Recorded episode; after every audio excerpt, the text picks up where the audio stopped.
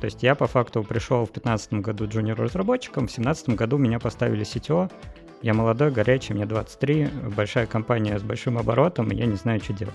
То есть невозможно забыть, как кодить? Тот момент, когда ты становишься CTO, у тебя появляется куча людей, которых ты не знаешь, как управлять.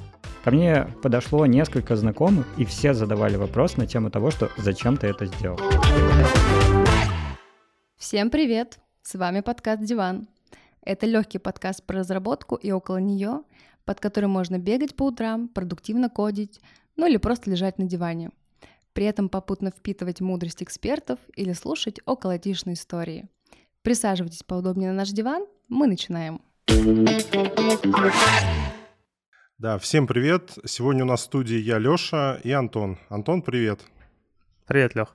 Так же, как и обычно, сегодня с нами Алина со своей любимой рубрикой любопытных вопросов. Алина, привет. Всем привет. Да, итак, сегодня у нас интересный разговор на тему роста из разработчика в руководящую должность и последующего перехода из CTO э, в разработчика. У нас в гостях Иван Чернов, разработчик из компании «Островок», который прошел путь из разработки в CTO или технического директора, говоря по-русски, и вернулся обратно. Ваня, привет. Привет, Лёша. Привет, Антон. Привет, Алина. Да, привет-привет. Привет, Ваня. А, я тут посчитал, что с Ваней мы знакомы больше 10 лет, успели поработать вместе, и, если я не ошибаюсь, ты когда-то начинал с должности дежурного инженера. Все правильно, не ошибаюсь? Дежурный системный администратор по совместительству техподдержка второй линии. Да, все так, так и было. Но на самом деле это не первая моя работа. Первая моя работа была продавец-консультант. Ого. Вот, я Вот я прикольно. ходил и, и честно как бы пытался людям продавать правильные для них предметы, и за это получал мало денег. И мне говорили, что так не надо, надо продавать еще чехлы и вообще увеличивать средний чек. Прикольно. У меня вопрос, наверное, после дежурного инженера, да, вот что было дальше? Как тебе удалось вообще проделать такой путь, дорасти до CTO и э, вернуться обратно в разработку? Вот поделись, пожалуйста. Да все просто, на самом деле. Я попал в хорошую компанию, в Островок, вот, и туда я пришел после, то есть в, в той компании, где мы вместе работали, я вырос из дежурного инженера в разработчика, вот, меня назвали старшим инженером. Я не понимаю вообще, как обычно должности образуются, но ушел я со старшего инженера на джуниор-разработчика опять в компанию Островок. И там я ну, какое-то время, довольно короткое, примерно два года, занимался тем, что решал те задачки, которые меня вкидывают, но э, компания в этот момент росла. Ну, то есть, грубо говоря, я пришел, там было 20-30 разработчиков, а через два года их уже было там 50-60 примерно, ну, 50, ближе к 50. И в этот момент образовался такой стык, что надо было ходить между командами и что-то разруливать. Ну, то есть фронт с бэком поженить э, на тему того, кто где что будет делать. Я к тому, что всегда, типа, есть стыки между командами, и я был просто джуниор-разработчиком, но ходил и пытался договориться между ребятками и всем остальным. И вот э, в очередной кат, который произошел в 2016 году, SEO понял, что он как-то неправильно управляет компанией, ну, то есть это нужно как-то делать по-другому, это был какой-то его, ну, у Фаги это был третий, по-моему, опыт, но конкретно большой опыт с операционной компанией большой, и он, видимо, решил, что он больше любит делать стартапы, и решил уходить делать стартапы. Соответственно, уходила из э, C-команды SEO, э, CMO и CTO, и надо было, ну, как бы выбирать кого-то из э, текущих разработчиков, грейдить. Выбрали меня. То есть я по факту пришел в 2015 году джуниор-разработчиком, в 2017 году меня поставили CTO, я молодой, горячий, мне 23, большая компания с большим оборотом, и я не знаю, что делать. Вот, поэтому путь, если правильно рассказывать, то мне повезло. Я не могу сказать, что это я приложил к этому какую-то огромную тонну усилий или еще чего-то. Я просто делал свою работу, и она, видимо, была полезна. Я думаю, что кто-то меня порекомендовал, ну, там, типа, предыдущий CTO и текущий CPO в Островке на эту позицию, но, так сказать, было приятно. Вот. Именно поэтому родился мем Junior CTO, потому что если открыть мою трудовую книжку, то у меня, значит, запись идет младший разработчик, А потом следующая запись технический директор в этой же компании. Я его активно раскручивал в 2017 году, но сейчас оно стало попсовым, и все, кто не угодно, представляют junior перед там junior SEO, junior CFO. Вот, я немножко упустил этот публичный бренд, но было прикольно. И что изменилось конкретно в твоей работе? Что изменилось конкретно в моей работе? Э, если честно, в 2017 году ничего. Э, я был в сетевой островка, соответственно, три года, с 17 по 20. В 2017 году не поменялось ничего в плане того, что... Ладно, я вру. Э, как бы я начал больше погружаться в бизнес. Вообще, в принципе, в то, там, откуда, у нас, откуда у нас приходят деньги, какие у нас есть каналы привлечения клиентов, как работает само бронирование, как работает travel область, как бы сколько вообще посредников в гостиницах и всем остальным, и почему там Airbnb нормально это подорвали когда сделали прямой C2C канал между владельцами там квартир и всем остальным. И это, наверное, было там первое, во что меня пытались окунуть и все остальное. Потом, э, значит, последующие два года они прошли под эгидой так называемого орг-дизайна. Мне не нравилось то, как устроилось, то есть у нас было такое типичное функциональное разделение, где был фронт, бэк, глубокий бэк, и они как-то между собой, ну, то есть любая задача у тебя продуктовая всегда проходила как бы сквозь всю цепочку. Тебе нужно было сначала там, ну не, не все, но фронт-бэк точно как бы по-любому использовались. Я подумал о том, что надо, надо делать клево, надо взять Spotify модель и начать делать продуктовые команды, сделать их кросс-функциональными. Вот. Я не говорю еще раз, я здесь, наверное, оставлю за скобками вот эти все Agile, Scrum, Kanban и все остальное, потому что все плюс-минус э, работают э, в этом плане одинаково. Ну, во всяком случае, я пока эксцессов не видел, и все скорее копируют этот карго-культ. Я говорю про то, что вот именно в моем э, мире должна быть высокая автономность маленьких команд. Я пытался это построить, у меня где-то получилось, где-то не получилось, но реально эта работа заняла два года. Это были там э, где-то полгода проработки, а какие вообще у нас есть независимые куски в продукте, которые можно было бы, ну, как бы распилить как на сервисы, так на людей, так на метрики и на все остальное. Потом полгода это был эксперимент, в котором, соответственно, тебе надо было как-то его оценить и сделать. И это был, на самом деле, эксперимент был самым клевым. Я просто взял самую клевую команду, как бы доставил туда людей и сказал, что ну вот здесь клево работает и все остальное.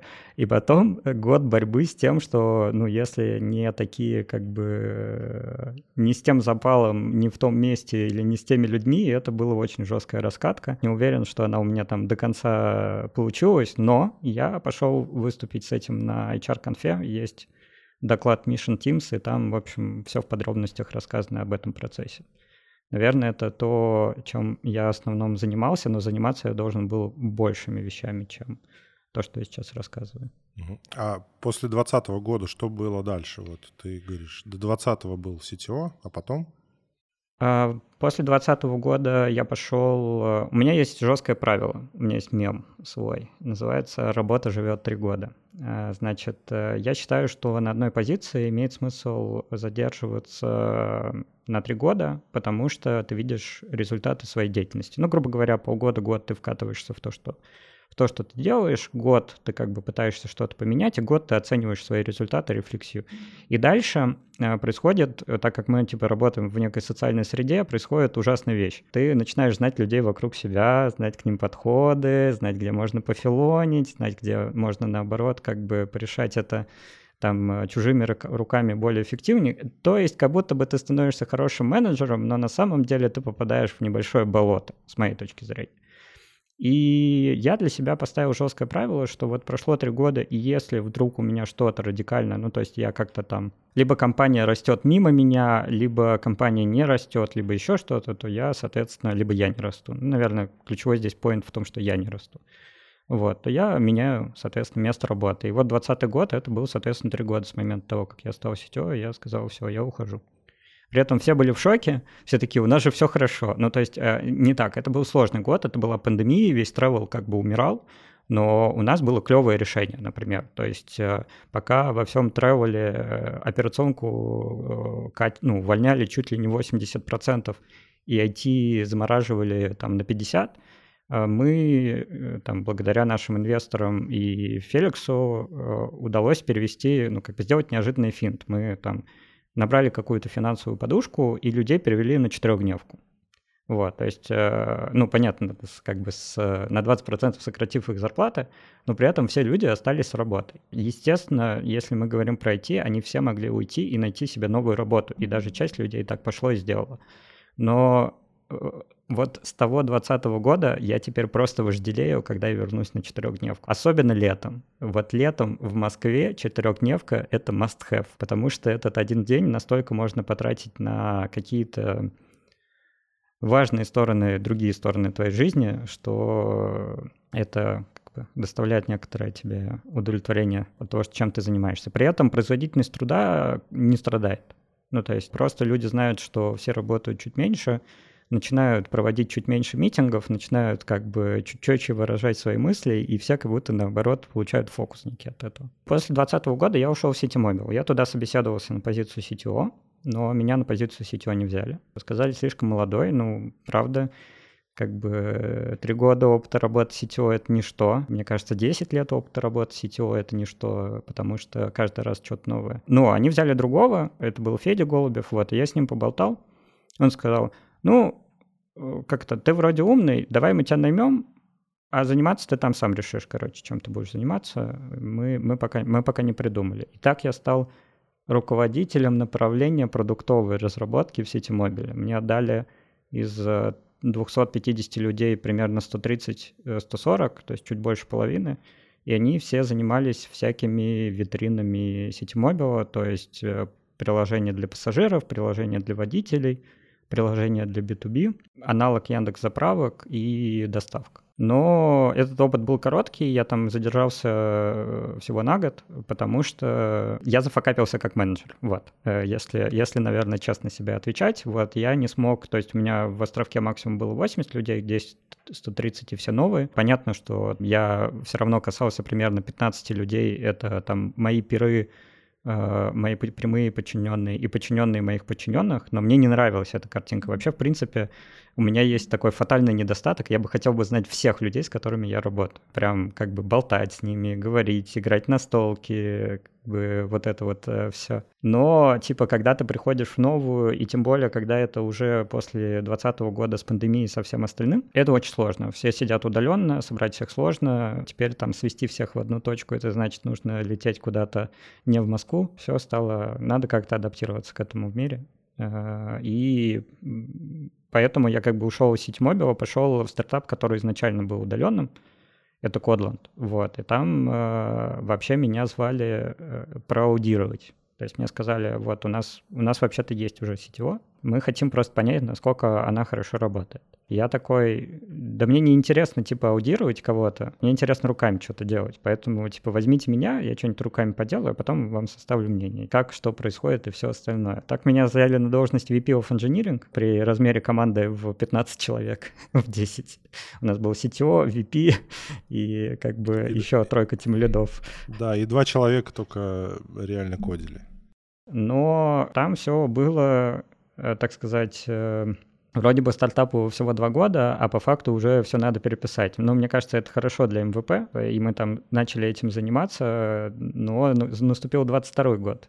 И мне как бы сказали о том, что вообще-то мы хотим... Э, сначала мне сказали, что мы не будем трогать как бы IT, Потом летом, когда курс рубля сильно укрепился и разработчики стали очень типа дорогими, мне сказали, надо 30% покатить. А потом ко мне пришли еще через 4 месяца и сказали, что типа, ну вообще походу IT мы будем сворачивать и не будет у нас такого направления потому что там была как бы супероперационная компания. В целом она работала на ноу-коде и облачный CRM. То есть вот это вот типичная история про тильда, Значит, туда через Zapier что-нибудь падает в Google табличку, из Google таблички на скриптах оно падает куда-то в CRM, и потом на основе этого проводятся уроки. Это вот было там. И это клево, ну то есть потому что реально мир стал такой, что IT перестало большим, ну IT я имею в виду разработка, перестала большим э, рычагом роста, а, потому что можно все изоленты как бы какой-то стянуть, и это уже будет э, бизнес, который, ну, сильно больше, чем во все предыдущие года когда-либо, когда ты занимался бизнесом.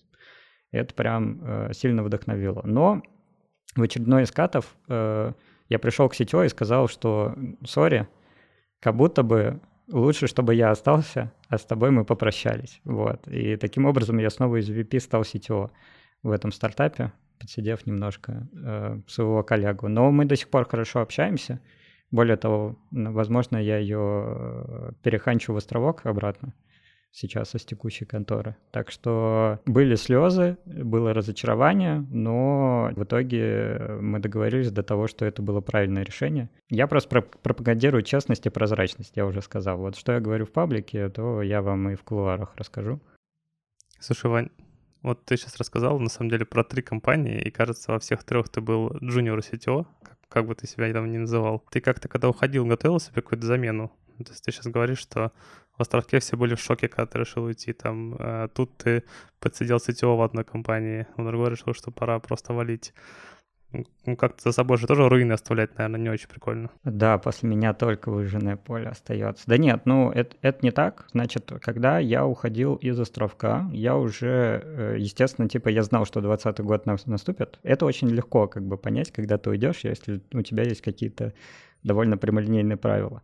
Вот, я подумал, что было бы неплохо готовить. И более того, в тот момент, когда я становился сетевой островка, это было тоже шоком для ребят, потому что мне мало лет, у меня мало экспертизы, Uh, у меня, значит, uh, более опытные, более дорогие. Вы знаете, вот это вот uh, типичное, то, что рассказывают в таких случаях о том, что у меня в подчинении люди, которые получают больше меня денег. Если вы думаете, что вы пойдете в менеджмент для того, чтобы зарабатывать больше денег, это только полуправда или какая-то шутка, вот, в плане того, что оно не настолько больше, насколько больше у тебя какого-то эмоционального накала случается.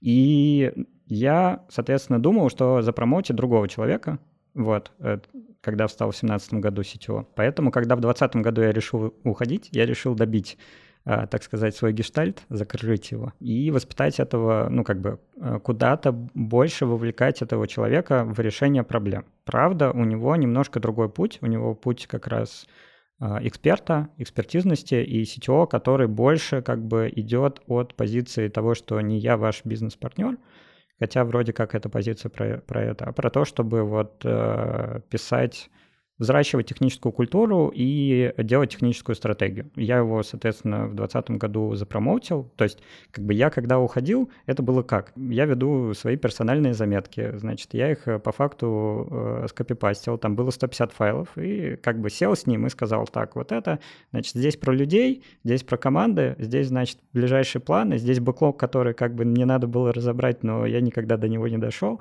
и все остальное. Ну, то есть, типа, количество документации исчислялось там 30 тысячами строк кода на маркдауне. Типа, что вообще надо было бы поделать? И сказал, ну, все, вот теперь в этом, короче, варишься, еще поход, ну, попутно с тобой будут общаться SEO, CPO и требовать от себя Excel с бюджетом.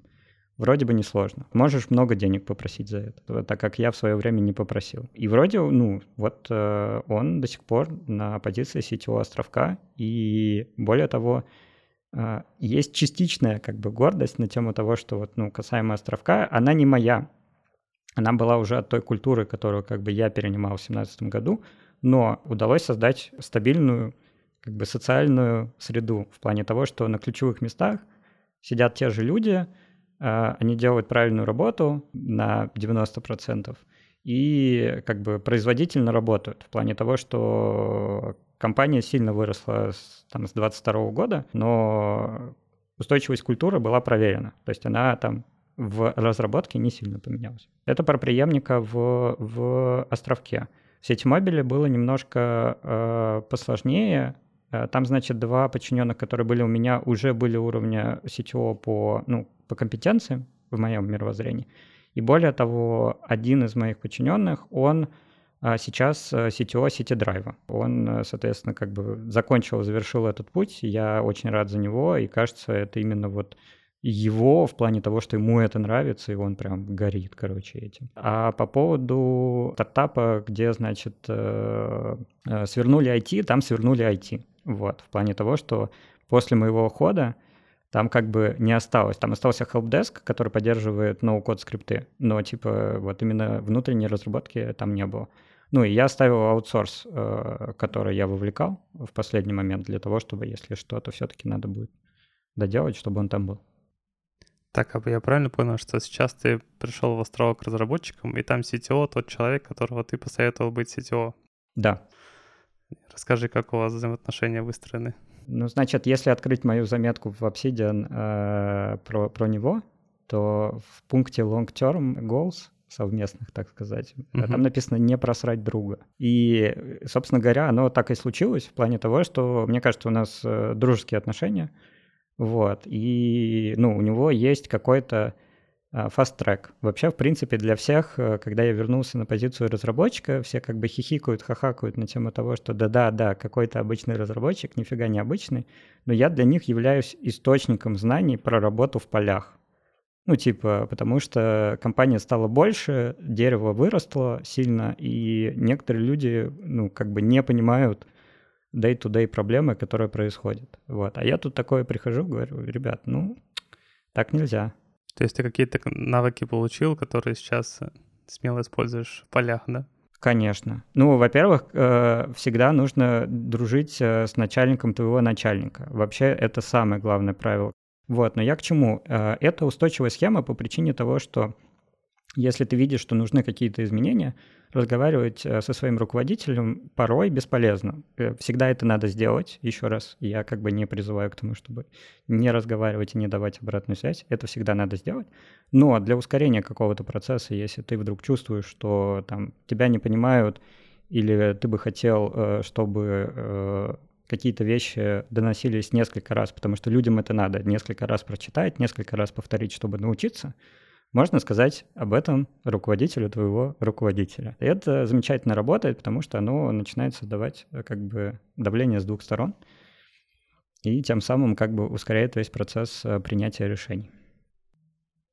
Окей. Okay. А причина все-таки, почему ты сейчас разработчик? Я пытался много об этом подумать. Во-первых, мне нравится кодить. Понимаете, вы можете... Вот э, я не знаю, когда у вас это, это переросло. Я думал, ну, сейчас пройдет три годика, и, и мне захочется. Но сейчас я приду в новую компанию, и мне разохочется. Вот. Более того, я пришел в City Mobile, у меня там, да, было много людей, но мне вот выдали этот э, стартап с э, заправками я все равно на Гошечке пошел и что-то покодил. Ну, как бы я не могу от этого. Ну, то есть, видимо, видимо, я не дорос. Видимо, я никогда не дорасту и всегда буду ребенком, но у меня есть эта потребность к тому, что я, я пишу сам. При этом, ну, типа, у меня есть какие-то там open source плагины небольшие, вот, есть какие-то библиотечки э, там для, для Django и для всего остального. То есть я эту потребность пытался закрывать на стороне, но мне интересно именно это делать в среде, типа, где этим реально пользуются какие-то люди, и я реально наношу какие-то изменения. То есть вот это пересечение, оно самое клевое. И я как бы у себя в голове прекрасно понимаю и даже более того видел результаты своей деятельности, когда вместо того, чтобы я напрямую там программировал, я собирал команду или я как бы задавал какие-то правила на большое количество, ну, то есть, например, в сети мобиля я писал грейды на весь сети мобил, не только на свое направление, вообще на все. И, ну, как бы я видел того, там, как это воспринимают люди и все остальное, но все равно такого же кайфа, как от того, чтобы просто посидеть пописать код, который потом будут использовать люди, ну, не сравнится в моей голове. Возможно, когда-нибудь это перерастет, но я уже начинаю опускать руки и думать, что всегда будет так. Угу.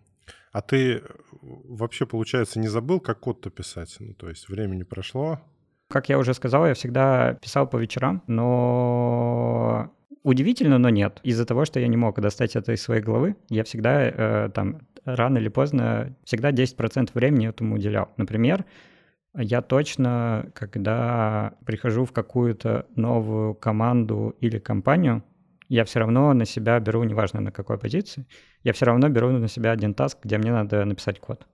Это реально самый лучший способ. Ну, то есть ты можешь мне кажется, мы немножко создаем себе иллюзию, когда говорим, что вот я сейчас поговорю с разработчиками и пойму все дела, которые там обстоят. Нет, пока ты не залезешь в этот PHP-монолит на 6 миллионов строчек кода, который я видел в одной из этих компаний, не будем говорить в какой, ты не поймешь, ну, типа, всей той боли, которую, использ... ну, которую вот у тебя разработчики испытывают. А так, как бы ты залез, сказал, не, ну, ребят, так вообще жить нельзя, как бы, давайте какие-то куски начнем выделять из этого. И уже на основе своего опыта ты можешь э, это куда-то распределять. Вот, э, смотрите, в публичной сфере есть еще один такой миф, который я бы э, как бы на своем примере хотел бы все-таки сказать, что так делают по причине усиления информации. Каждый раз, когда вы приходите на какой-нибудь TeamLead вам говорят, вы стали менеджером, перестаньте кодить, у вас вообще будет много обязанностей, вы там всего, короче, не забудьте и так далее. И это правильная фраза для людей, которые только стали менеджерами. Им, правда, нужно посвящать очень много времени обучению. Им, правда, нужно посвящать... То есть, более того, там большая часть работы не в том, что ты там вантуваны какие-то проводишь. И, и более того, необходимость вантуванов э, как будто бы можно подискутировать на эту тему. Больше время, которое ты должен уделять, когда ты молодой менеджер, это тому, чтобы разобраться в, собственно говоря, что такое менеджмент и почитать хотя бы 5-6 книжечек. Второе — это стать доменным экспертом, ну то есть, чтобы тебе было что ответить SEO, CFO, CPO, если ты CTO, если ты тимлид помладше, э, как бы своему продукту. И если вдруг как бы у тебя есть какие-то знания, и у тебя там эта деятельность более-менее уложена, ты ее регулярно делаешь и выделяешь себе менеджерские дни, то у тебя могут быть разработческие дни и ничего в этом плохого не будет. Правда, ну не надо себя называть играющим тренером, не надо говорить, что ты senior плюс принципал и все остальное, но как бы там ниже уровня медла ты не опустишься. Это как велосипед, так сказать. То есть невозможно забыть, как кодить? Можно быстро вспомнить, как кодить, если за это регулярно сажаться. А что быть с всякими там трендами и новыми технологиями, hype train ом и все остальное? У меня тимлид сейчас, и он такой э, ипостаси э, Boring Technologies. То есть э, у него, он называет это Peace of Mind — и говорит о том, что вот то, что произошло в нашей индустрии, это абсурд и идиократия. Не надо следовать за хайпом, надо как бы использовать э, тупые прямолинейные инструменты. И только в тот момент, когда ты э, понял, что у тебя либо другое какое-то прикладное значение, либо ты уперся в него физически, то есть ты уже как бы погрузился в него полностью в плане того, что ты там почитал, например, исходники инструмента, исходники баз данных, которые как бы ты используешь. Вот если ты до уровня исходников как бы опустился и понял, что там уже ну, фундаментальная какая-то ошибка, тогда надо отказываться от этой базы данных там, и всего остального а, и переходить на какую-то другую. Поэтому я здесь скорее сказал бы, что не надо использовать. Более того, например, в островке мы не используем кубер. У нас э, старый добрый Ansible плюс Docker, и эта штука гораздо более устойчивая к как минимум костам на операционку. Ну, в плане того, что э, костам, типа, сколько тебе нужно держать дорогих людей, которые будут настраивать твое окружение. Понятно, мы, может быть, теряем что-то в developer experience, так называем, но неужели, короче, одни YAML-файлы лучше других YAML-файлов? Я бы здесь как бы, опять же, мог, мог бы углубиться, если интересно. Ну и я не могу не спросить, вот ну, разработчикам же многим им хочется что-то новое постоянно. Типа, надоел PHP, давайте писать на Go, там еще что-нибудь. Надоел докер, давай, ну там, не знаю, Ansible плюс докер, давайте сделаем регистрацию там какой-нибудь помоднее. Как с этим желанием бороться? Ну, то есть люди могут только ради этого уходить, чтобы вот там интересно, там что-то прикольное, я туда пойду. Как с этим, ты когда мне задаешь вопрос, как с этим бороться, ты мне задаешь как разработчику или как сетевого? Как разработчику, конечно. Но вот ты как разработчик не хочешь чего-то нового, типа такой, ну вот я, ты как CTO, скорее всего, понимаешь, что, наверное, для тебя стабильнее там Ansible плюс Docker. Ты такой, ну, понятно, проверенная технология, ты там не хочешь ее, не знаю, потыкать палочкой. А как разработчик взять и сказать, блин, ну хочется же, наверное, кубер, везде кубер. Я от рынка отстаю, не знаю кубер. Окей, okay. как разработчик у меня есть несколько способов решения этой проблемы. С позиции компании мы устраиваем регулярные хакатоны, и один из моих коллег, э, с которым мы пишем подкаст, Ваня Уфимов, он э, как бы любит FerretDB. FerretDB — это такая типа прослойка на Go, которая из э, языка запросов Mongo делает запросы в реляционной базы. То есть можно поставить Postgres или SQLite, типа, но при этом с позиции клиента использовать Mongo драйвер, и э, у тебя вроде реляционная база, а вроде не реляционная, как бы прикольно. И такие штуки, ну, нормально заходят на хакатонах, на мелких штуках, вот, либо на каких-то pet-проектов. Хочешь, потыкай и все остальное. Но дальше, когда ты это несешь прод, и на основе этого ты хочешь, чтобы этим пользовалось большое количество людей, должно быть обоснование этого решения. И когда я говорю об основании, я скорее э, имею в виду, ну вот у нас, например, процесс называется RTFM, но по факту, если на публичный язык перекладывать, он называется uh, Architectural Decision Record. То есть ты должен туда прийти и сказать, что типа я, значит, э, понял, что без Кубера мы вообще не выживем никогда, потому что там могут быть пункты про то, что от нас уходят люди, то, что нам будет проще нанимать людей, потому что сейчас это все все понимают на рынке. Это нормальные аргументационные пункты, но там должны быть как бы перечислены, что самое важное в Architecture Decision Records кроме аргументов за каждую позицию, это наличие нескольких позиций. То есть там во всех шаблонах, если вы смотрели, там есть важный пункт alternatives. И я э, недавно только прочитал в одной книжке, но понял, что очень давно уже осознавал эту мысль о том, что надо всегда все делать несколько раз. В плане того, что типа ты не можешь сказать, что вот это я вот сейчас хочу, потому что оно на хайпе, и взять только его. Нет. Если ты взять, хочешь взять что-то на хайпе, посмотри три разных инструмента, как бы пойми, какой из них лучше, и потом приходи как бы с нормальным решением того, что почему мы это должны тащить в продакшн. Ну, ты сейчас точно не говоришь с позиции обычного разработчика, мне кажется. Нет, ты можешь как бы... Э, смотри, я говорю с позиции своего опыта, но я так делаю на позиции разработчика, потому что я, ну, как бы вот я пришел, у нас сразу в, в нашем репозитории появилась папочка RFC, и когда я что-то хочу поменять, например, ну, как бы внедрить какую-то... У нас там две реализации примерно похожей э, функциональности было. Одно на библиотеке, второе без, библиотеки. Я как бы, ну, писал такой документ. И я считаю, что если большее количество разработчиков научится так принимать решения, это вообще сильно повысит всю техническую компетенцию всего IT. И это то, что нам сейчас нужно сильно больше, чем хайп. адр это круто, да. Спасибо. Вань, у меня вопрос какой? Вот э, с точки зрения, наверное, перехода из сетевого в разработку, да, а какие вообще пути карьерного роста, развития вообще возможны? Куда ты дальше пойдешь? Ну, во-первых, я немножко вам соврал. Меня с июля месяца опять сделали тем лидом. Вот. Э, я не хотел, но... Насильно как-то, да? Ну, э, как это, меня спросили, ты будешь, а я ответил, придется. То есть э, непонятно, это мое желание или, или внешнее, и насколько это хорошее вообще решение, но теперь у меня хотя бы есть план, что я буду делать в ближайшие полгода. Я знаю, что мне надо реализовать для того, чтобы мне снова перестать быть тем лидом и все такое. Какие карьерные опции? Давайте поговорим об этом. А, для меня ступеньки примерно следующие. Да? Э, мы все знаем про то, что есть технический трек и есть э, менеджерский трек, и если вам не нравится менеджить людей, не идите менеджить людей, добивайтесь того, что у вас в компании появлялись принципы, став и, и всякие остальные типа названия, которые придумывают для настоящих сеньоров. Но там принцип у них один и тот же. Когда ты переходишь на позицию принципа или стафа, или когда ты переходишь на позицию э, какого-то там руководителя направления, руководителя юнита, руководителя кластера, не знаю, они все, э, как это, ты из модели уходишь в метамодель или в мета-мета-модель. То есть принципал инженер отличается э, как бы не только то, что у него там какая-то супер клевая экспертиза, а то, насколько много людей он ее распространяет. То есть, грубо говоря, принципал инженер сидит в какой-то одной команде, кодит какой-то, возможно, конкретно там кусок сервиса и всего остального, но дальше он выходит в какие-то внутренние комьюнити, говорит, я там в порядке решения этой задачи написал новую либо генератор, какой-то инструмент, какой-то сервис, вот, он крутой, потому что, и типа давайте мы на него там э, перейдем, переедем, будем его использовать. И профит получает вся компания. То есть, э, грубо говоря, не только сетево влияет на культуру, вот, ты можешь быть э, таким старшим инженером, который, э, ну, на какой-то более-менее регулярной основе приходят и приносят вот эти крутые вещи, сделанные либо in-house, либо это может быть тот, э, тот же самый хайп open source продукты, которые нам по-любому точно нужны. Не могу не спросить, а другие просто разработчики не могут этим заниматься тем же самым? Ну, то есть там, не обязательно принципал, став, э, вот. Ну, то есть если культура в компании позволяет это делать.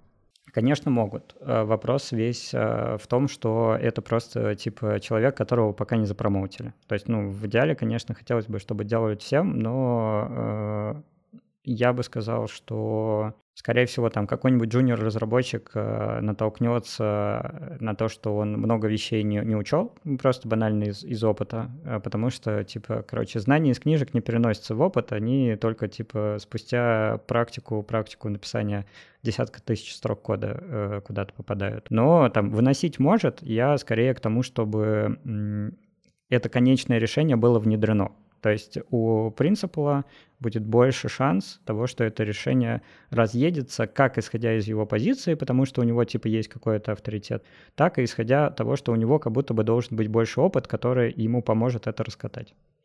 Угу. Вот и все. Ты-то сейчас почему все-таки уходишь в тем лиды? Почему не в принципал, не в став инженеры? Ну, к сожалению, в островке нету такой штуки, как принципал, став и всего остального. Э, я ухожу э, в тем лиды для того, чтобы позаниматься продуктом, который сам же вогнал и в болото. Я закрываю очередные гештальты, я занимаюсь э, про проектом экстранет островок.ру. Если будут слушать ательеры, они будут писать гневные комментарии под вашим выпуском. Но там у него немного трагичная история на тему того, что это интеграция с прямыми отелями, которые как бы подписывают с нами договоры со всем остальным. И в каком-то году, в шестнадцатом, после очередных увольнений, после очередных сокращений, этот проект был принято заморозить. А сейчас, после 2022 года, когда нету понятных компаний на российском рынке, неожиданно как бы все перевернулось, и можно начать заниматься правильными вещами. И мне кажется, у меня есть опыт э, бизнесовый, опыт менеджерский, опыт технический для того, чтобы как бы согласовать это, и это шло по правильному вектору развития. Ваня, вот ты сейчас в компании был CTO, потом три года где-то находился, и теперь ты пришел опять в эту же компанию, я не могу не спросить. У тебя же была какая-то стратегия, да? Ну, то есть техническая стратегия. Она, возможно, была даже больше, чем на три года. Вот сейчас, когда компания куда-то идет, она идет по твоей стратегии или уже все идет по-другому? У меня не было стратегии, у меня была культура, вот я об этом в предыдущем говорил, и культура сохранилась. А стратегия — это то, что каждые полгода должно пересматриваться по-хорошему в современном мире. У тебя тут в выходные может что-нибудь произойти, из-за чего тебе вся твоя стратегия уже, уже не будет. Поэтому на твой прямой вопрос ответ «да», но идет уже не по моей стратегии, это нормально. Угу. Вот, но типа если говорить на другом уровне, вот есть такая поговорка «culture trumps strategy», вот она в островке прям как бы роляет на максимальном уровне. А был ли такой, типа, а вот я же говорил, что это стрельнет, и вот оно стрельнуло? Я стараюсь не заниматься вот этой фразой на тему «я же говорил», она никому никогда не... Ну, то есть, э, типа, давайте так, я токсичный максимально, я могу поматериться на работе и послать куда подальше. Более того, есть стикер-пак с моими цитатками, э, как у некоторых других сетевых, где вот все эти лучшие фразы были сохранены. Но несмотря на такую там бригадирскую токсичность на тему того, что я вот могу в моменте, на эмоциях и все остальное, я стараюсь э, не, ну, лишний раз как бы не подливать масло в огонь. И я же говорил, это первая фраза, которую хотелось бы как бы исключить здесь лексикона не только своего, но и окружающих коллег. Как бы. Говорил, говорил, молодец. Давай теперь решать с тобой проблему вместе, вместо того, чтобы заниматься этим э, ненужным, так сказать, Э, самоудовлетворением. Слушай, ну ты вот затронул тему, мне кажется, каких-то эмоций, эмоционального интеллекта. У тебя самого нет какого-то сожаления, что ты вернулся обратно в разработку? Или какие-то чувства, может, испытываешь? Я очень рад. Я просто в максимальном восторге. Вы себе не представляете. То есть, когда я вернулся на позицию разработчика, я мог работать э, 2-3 часа в день и чувствовать а, типа того, что ну, я просто гору свернул как бы.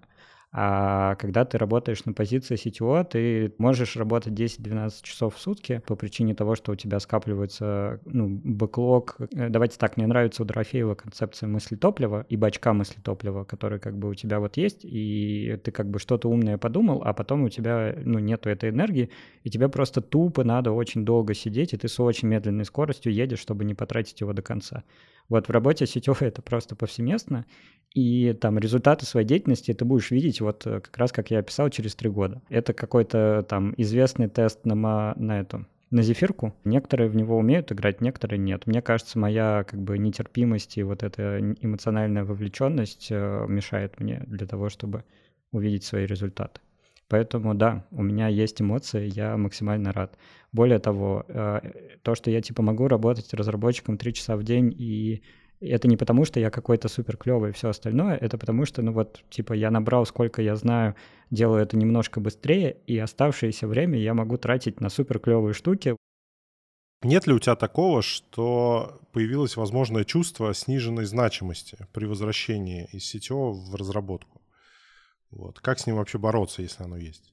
Нет, я всегда на своем месте. Ну, я не знаю, это будет звучать, наверное, как-то супер самоуверенно, но опять же, это же был не какой-то даунгрейд, тут же вопрос, э, не так, это был какой-то даунгрейд, но это же было мое желание. И типа в этом, в этом вся значимость. То есть это же не было так, что я пришел как CTO, а ко мне подошел SEO и сказал, теперь ты разработчик. Это было не так. Это было, ну, как бы, привет, привет, CTO островка, вот, я хочу к вам вернуться, я хочу на позиции разработчика. Точно на разработчика, точно на разработчика. Потом через две недели точно на разработчика, точно на разработчика. Все, как бы. И все договорились. У меня точно нету ни, никаких сожалений. Более того, возможно, я могу убрать эту строчку из резюме и пойти собеседоваться куда-то на CTO. И уже даже пока я работал разработчиком, делал так, но это там, типа, совершенно по другим причинам. Не потому, что я хочу вернуться там на позицию CTO, а скорее потому, что а, вообще вы не понимаете, насколько сложно себе найти работу CTO и насколько легко найти работу разработчиком. При этом сопоставимость э, денег в фиксированной зарплате не такая большая, как вам кажется. То есть, если мы говорим как бы про финансовую составляющую CTO, больше роляют, что ему дают а, неликвидный кэш, там, либо в опционах, в бонусах, в процентах от а, прибыли компании какой-нибудь, ну, то есть там кто как, у кого как подвешен язык. И это все делается по понятным причинам, для того, чтобы у тебя была вовлеченность в бизнес. А разработчикам как бы ты фичи для пользователей доставляешь, и этим ты как будто бы больше даже наносишь э, пользу миру, чем то, что ты вот формируешь. Ну так, в короткой перспективе, не в долгосрочной. Кажется, что твой план по три года — это план про вестинг. Обычно вестинг на три года акции дают каких-нибудь? Не, на четыре. Там один год в клифа. Окей, хорошо. Значит, я почти попал. Слушай, а как отреагировали твои близкие? Ну, не знаю, там жена сказала, ну, куда ты, ты же был такой прям шишкой, а теперь будешь код писать. А, значит, что у меня, к счастью, хорошая память, я могу цитатами своей жены разговаривать. Вот она спросила, она такая, ты уверен в своем решении? Ты точно этого хочешь? А что ты будешь делать потом? А на основе этого куда ты потом пойдешь дальше? Я говорю, ну, я все разрулю. Ну, так я точно разрулю? Я говорю, точно разрулю. Он такой, ну все, Кажется, она похожа на твоего сетевого, она задает те же самые вопросы. Да мне, вы не понимаете, вот это, кстати, главная моя беда. Ко мне подошло несколько знакомых, и все задавали вопрос на тему того, что зачем ты это сделал? Типа, это вообще неожиданное решение, это как бы ни к чему не приводит, никак тебя не развивает. Там, ну, то есть у людей не складывается пазл в этой голове. Как ты мог, типа, вот ты такой умный, значит, у тебя был хороший карьерный тег, но вместо того, чтобы там идти и дальше как-то развиваться в этой стезе, ты решил откатиться и как бы решил это делать. На самом деле здесь можно разложить на две составляющие. Да? Первая была моя самоуверенная, давайте типа копнем поглубже. На самом деле я слишком быстро прыгнул из э, экспертизы типа в менеджмент, и, возможно, у меня где-то в голове сидит червячок, который говорит, да нет, но это неправда. А, это неправда, ну, то есть, э, как бы кто-то об этом про себя может подумать, поэтому я решил, что это надо под запись сказать.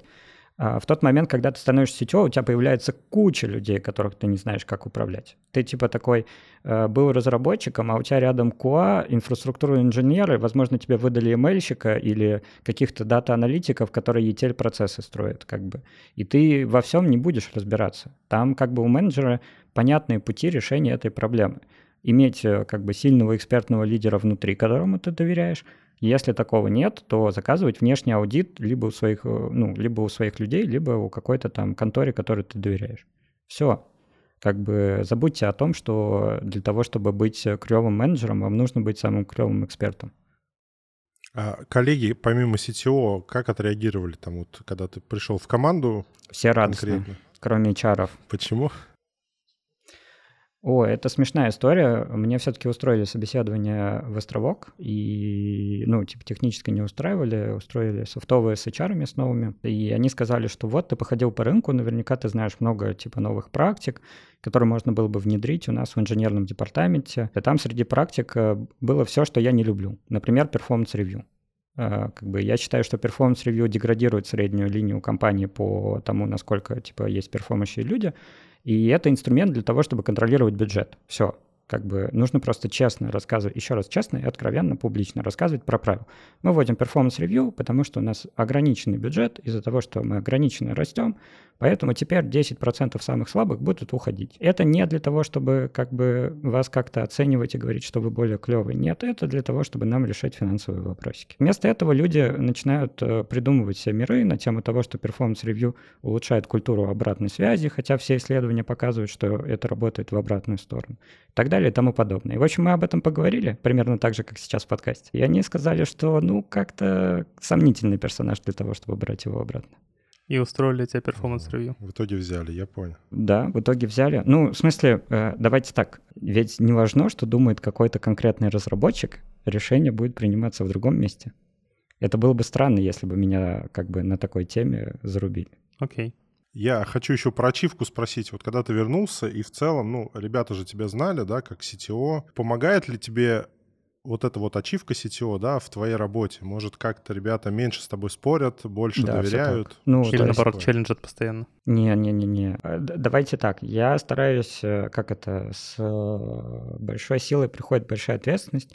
Естественно, у меня есть внутренний авторитет в компании. Я не могу этого отрицать. Там он наблюдается разными способами. Ну, то есть, типа, меня вовлекают в проекты, в которых я не должен участвовать, или я вовлекаюсь в проекты, в которых не должен участвовать на текущей позиции и всем остальном. Меня спрашивают совета, если там ну, какая-то ситуация, где бы, где бы я мог помочь, скажем так. То есть не, не то, что регулярно используют, а то, что вот но я стараюсь, короче, не, зло, не злоупотреблять этим. Это правда так работает. Я со своей стороны не говорю, ну вот, я же тут как бы и так все знаю, поэтому делайте, как я сказал. Это я не делал. И с другой стороны, я не слышу в ответ на меня разговоры о том, что ну, типа, это вообще уже никто здесь, поэтому пойди, пожалуйста, и не участвуй в этом. То есть у нас как бы нормальные выстроенные границы, никто никому ничего не пушит а, лишнего. Вот. Более того, мне этого не имеет смысла, ну, как бы мне вот имеет смысл там в рамках своей команды и, возможно, всей разработки, типа там, где я бы хотел бы э, поделиться своим предыдущим опытом,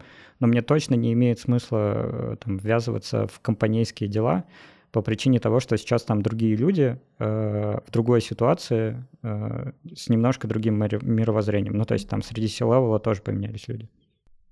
Если говорить про твой личный бренд, вот у тебя в компании он, допустим, выстроен, а про какой-то внешний тебе эта ачивка помогает или не помогает? Не знаю, например, ты чаще зовут подкасты в наш. Давайте так, моя идеальная позиция — это быть знакомыми со всеми публичными людьми, но не иметь публичного бренда. Вот это, типа, самый большой пауэр, а, который позволяет тебе решать какие-то свои вопросы, находить да, людей с нужной экспертизой, находить работу и все остальное. Это мой идеал. В реальности э, не может быть такого, что на тебя там показывают пальцем и тебя понимают, тебе все равно что-то нужно писать и так далее. Но мне кажется, у меня это типа получается плохо. То есть у меня есть там три выступления, два телеграм-канала, три подкаста. Соответственно, два, два из них, два, два из подкастов закрыты, заморожены. Типа один телеграм-канал тоже заморожен, и я не получаю там какой-то хорошей обратной связи, значит, я что-то делаю не так. При этом, наверное, другим людям я бы всегда советовал попробовать выстроить публичный бренд, если у них есть на это силы и желание. Помогает ли тебе то, что ты ну, там, не разработчик, а бывший CTO, как ты его лучше строить? Э, да, помогает. Если ты написал у себя в профиле, что ты сетевой, то почему-то люди к этому как-то по-другому относятся в интернетах, хотя в интернетах все гости, и вообще на подписи надо не обращать внимания. Есть такой хак, ну то есть э, особенно если это более-менее там среднего размера компании, это позволяет тебе прийти куда-то. Ну то есть я, например, точно, когда только стал сетевой, пришел в э, этот анонимный твиттер бэкэнда разработчика, и ну что-то там рассказывал про островок, про все остальное, там оттуда подписчики пришли. Но вот в итоге весь публичный бренд сводится к тому, чтобы ты делал маркетинг своей деятельности. А я считаю, что единственный маркетинг, который хороший, это сарафанное радио. Так что да, помогает. Я хотел еще спросить вот по поводу, наверное, каких-нибудь примеров успеха, скажем так, в отношении возвращения CTO в разработку. Вот можешь что-то вспомнить, поделиться, ну или себя в пример поставить как вариант? Смотрите, у меня точно есть э, полукулуарная, наверное, история, хотя, возможно, она публичная, про JetBrains. Я точно знаю, что у JetBrains было э, три кофаундера, и на момент 18, 17 или 18 годов к нам пришел оттуда разработчик на внутренний метап. Вот мы проводили в островке внутренние метапы с внешними гостями, и он рассказал про структуру компании и сказал, что вот один из кофаундеров остался SEO, второй ушел тем лидом по одному из IDE продуктов, а третий стал разработчиком. То есть вы понимаете, да, то есть он был, ну, как бы был чуваком, который э, там типа основал, основал JetBrains, а в итоге, ну, какое-то время работал разработчиком. Он вот как раз этот у них есть э, мета IDE, где типа ты пишешь язык для того, чтобы парсить, ну, LSP настраивать, ну вот, и он писал его, ну, значит, это его прикалывает, при этом это важная корневая деятельность компании.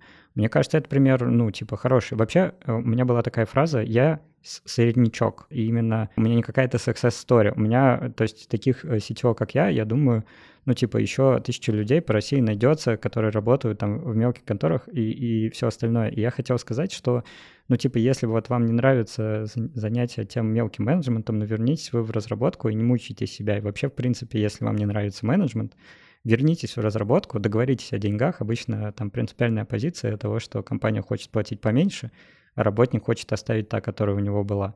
Ну, типа, назовите это вот э, принципом и оставьте, и вы увидите гораздо более замотивированного человека, который будет приносить больше пользы. Вот и все.